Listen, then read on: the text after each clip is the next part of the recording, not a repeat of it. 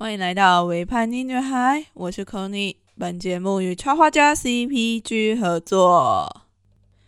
我自己在翻阅历的时候啊，赫然发现说，哎，今年七月我就已经退伍满两年了。哎，退伍过后的时间也过得太快了吧？那今天就来大概的跟大家分享一下，我退伍过后的这两年都在做些什么好了。我是在二零一九年七月的时候退伍的。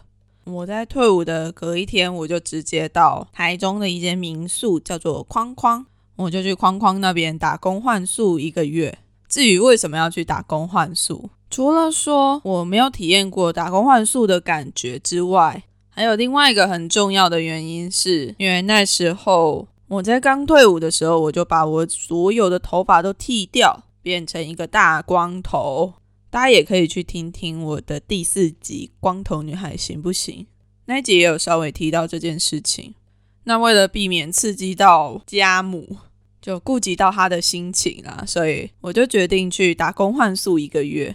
打工换宿完之后，就已经八月了嘛。八月的时候呢，我参加了一个 YMCA 的国际志工营队。我们那时候去了柬埔寨担任志工。帮当地的国小铺了一块瓷砖的地板，然后还有进他们当地国小的班上去教学。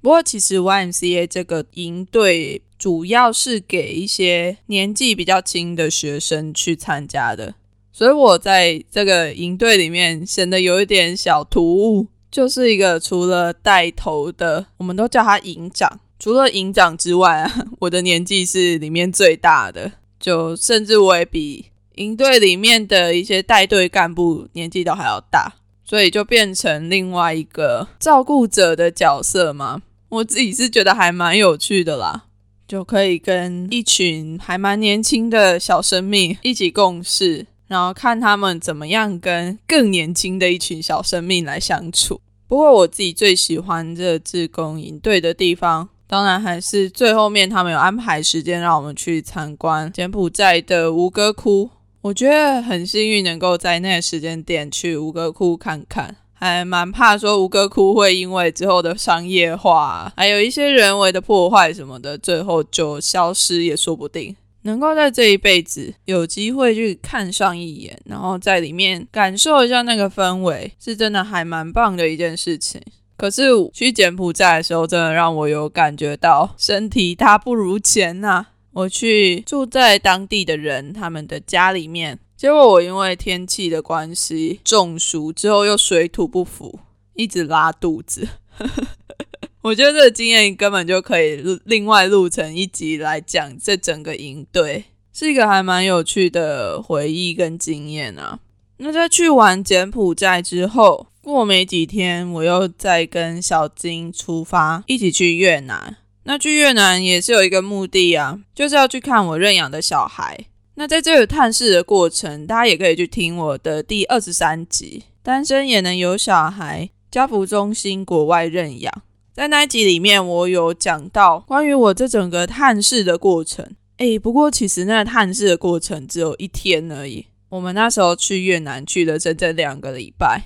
所以那时候我们每天都在河内邻近的区域到处去参观，到处去玩。但是越南的交通真的让我大开眼界。虽然现在因为疫情的关系应该好很多了，但之前我在一九年去的时候，你在马路上是非常难过马路的，而且路上的不管是摩托车或者是车子，喇叭声真的响不停呢，吓死人了。在台湾听不太习惯这些喇叭声。所以刚开始去的时候，就会觉得，哎，越南的也太不礼貌了吧，也太爱按喇叭了吧。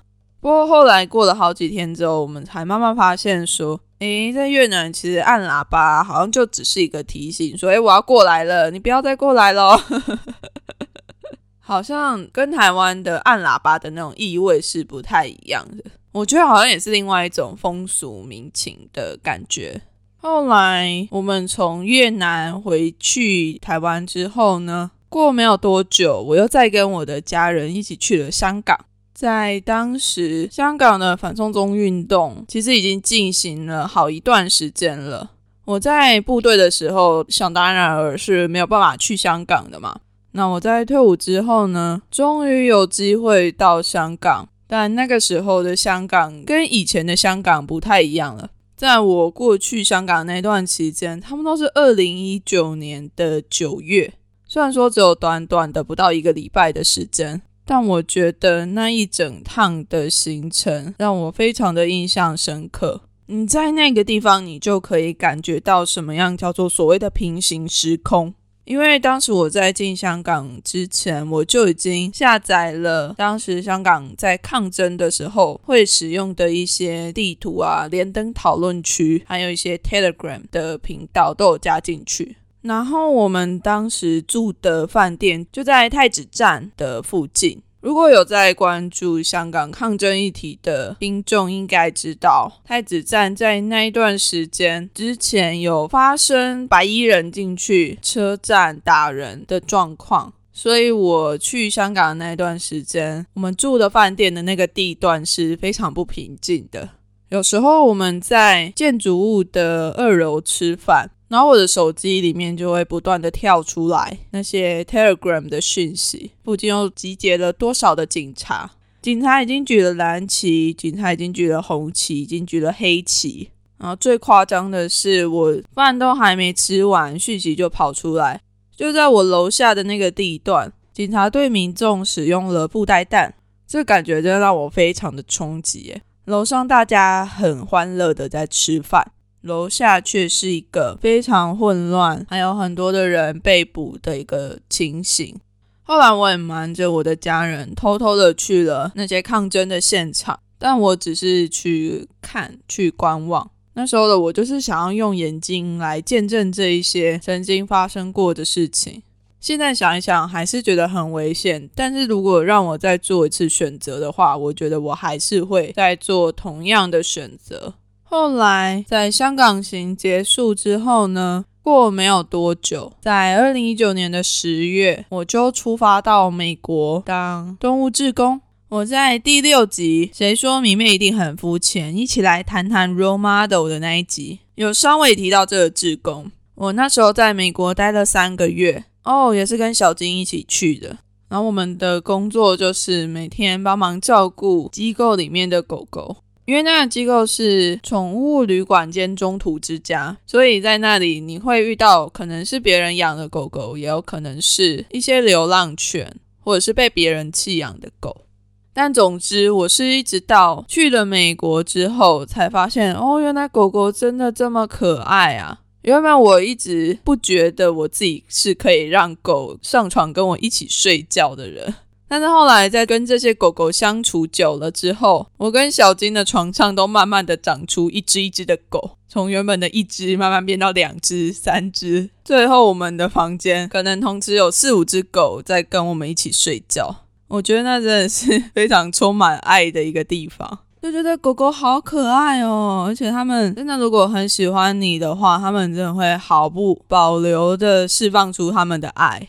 而且在美国的时候，机构的 Sasha 跟 Min 他们对我们都超好的。有时候在我们休假的时候带我们出去玩，不然就是在没有休假的时候有很多很好吃的东西。然后因为我们是十月份过去的，我们在美国待了三个月，所以总共是十月、十一月、十二月。然后我们差不多在一月初的时候回台湾。所以这中间呢，我们经过了万圣节、感恩节，还有圣诞节这三个美国非常盛大的节日，超好玩的啦！在那里真的可以感觉到他们对这些节日的重视。然后我们也趁这个机会到了美国的东岸一些大城市啊。像是比较南边的 Savannah，然后 New York、Boston，还有去费城 Philadelphia 等等的城市去参观。然后我们有用休假的时间规划了一些旅游行程，我们玩的都不想回台湾了。后来在一月份回到台湾之后，我们在三月份又再次的出发到澳洲来打工度假，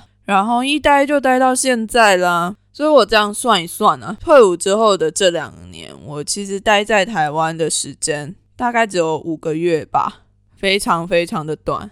但我觉得我在这两年期间所获得东西是非常多、非常有趣，也非常的好玩。不过当我在跟大家分享这些经验的时候啊，我有时候会收到这样子的回应，有的人就会跟我说，部队给你的退伍金也很多嘛，可以让你不用工作那么久，可以去游山玩水那么久。或者是有的人就会跟我说，你就是非常幸运，所以才能够这样到处跑吧。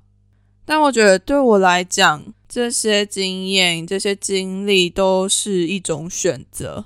我觉得我自己是有意识的去做这样子的选择，不然拿到退伍金的军人那么多，没有负担的军人也不少吧。但也不是所有人都敢，或者是都愿意做出像我这样子的一个选择。我觉得我做出这个选择，在退伍之后去了很多很多的国家，体验很多不一样的文化的这个选择背后呢，我必须承担的就是在这段期间我是没有固定收入的这个焦虑，并且我的选择也代表着我必须要相信我所去的每一趟旅程，在这些旅程中所做的每一个举动，都是可以成为我未来的养分，都是对我自己好的。那同时，我在做这些选择的时候啊，我也是选择拒绝了活在这个社会给我的期待和框架之下。该怎么说啊？如果你是退伍军人，或者是对于部队的状况有一点了解的话，可能都多少会听过很多退伍军人在离开部队之后，都会选择三保的工作。是哪三保呢？第一个就是保险，第二个就是保全。第三个是宝塔，对，也是一个业务性质的啦。但是光听这个传说吗，或者是这个现象，就可以看得出来，其实很多退伍军人在离开部队之后，对于自己的选择，或者是对于自己的未来，会感觉到很迷茫。那在感觉到很迷茫了之后，通常会做些什么呢？就会开始从一些比较好入门的行业开始做起。我觉得这样其实也没有什么不好，但是在这句话在部队里面的人的耳中听起来，其实是有一种戏谑的感觉，一种对于这些职业有一些小小的轻视感。我自己是没有很喜欢啦，但确实是可以从这句话里面感受到很多人对于退伍之后的不安。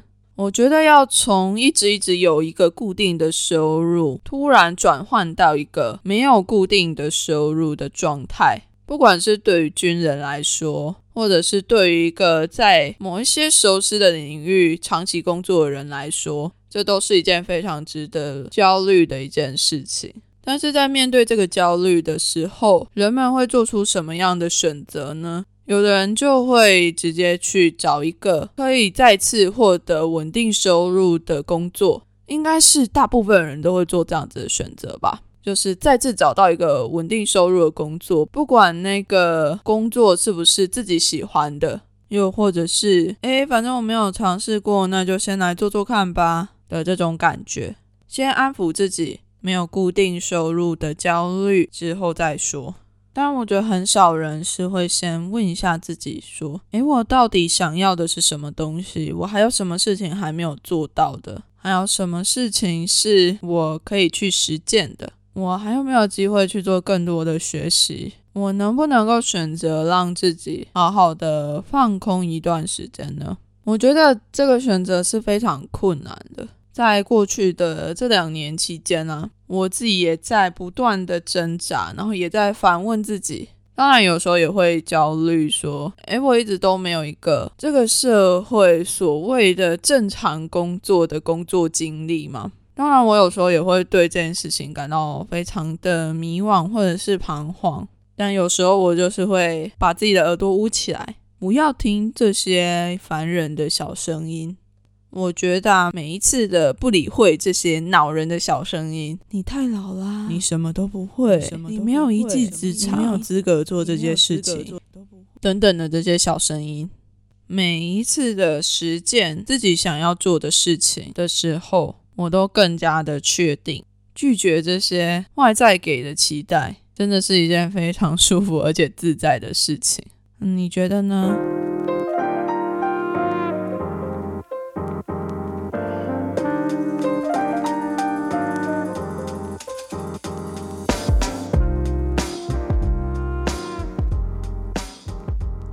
那这这一集，我大概分享了我退伍过后的这两年的一些想法和经历之后啊，再来就是一个感谢时间啦。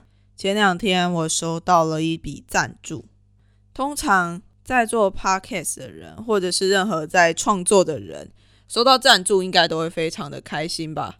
但是我自己在收到这笔赞助的时候，我其实是有点尴尬的，有点不知所措的。为什么呢？因为那笔赞助是由家母对，就是我的妈妈来赞助给我的。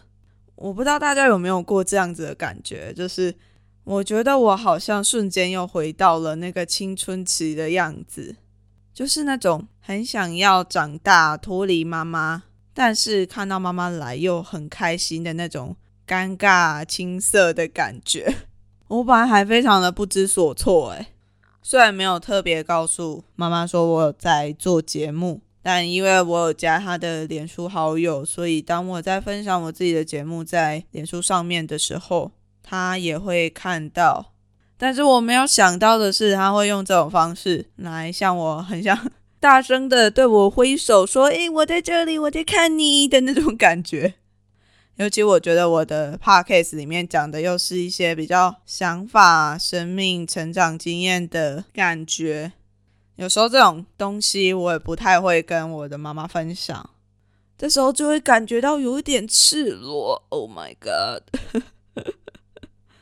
我不知道你们会不会对于自己的家人会有这种非常矛盾的心态呢？但总之好，我现在知道我妈妈是有在听我的节目的，所以我这集就决定把她当成是一位听众之一来解答她的问题了。她在赞助的时候给我的留言是：“你怎么能够在澳洲也能和怡安来合作录制节目？”老妈很好奇耶。好，我就来回答这位听众的问题。嗯，我不只是跟怡安合作了。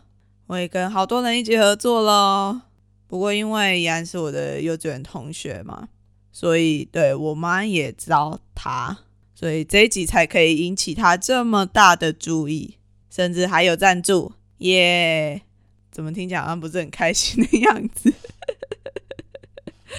但我在澳洲这边跟所有人合作的时候，都是使用远端录音的方式在制作这节目。远端录音有时候音质当然不会像面对面的时候录音的效果那么好啦。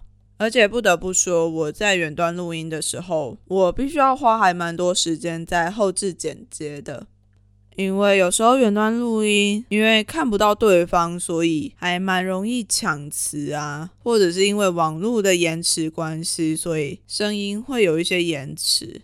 所以我都在剪接上面花超多心力的啦，但总之现在网络非常的方便，有的网页甚至只要双方都点开同一个网页，你就可以直接在那个网页上面开始录音。如果录制的非常顺利的话，甚至还可以直接把它剪成一个完整的音档，然后就直接上架的，超方便的。不过我。是还蛮期待说之后如果回台湾的话，能够真的跟其他人面对面去交谈啊，或者是讨论跟录音，感觉应该是一个蛮新鲜的体验。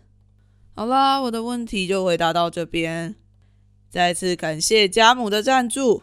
那大家如果喜欢这一集的话，也别忘了到 Apple Podcast 上面为我留下五星评价并留言哦。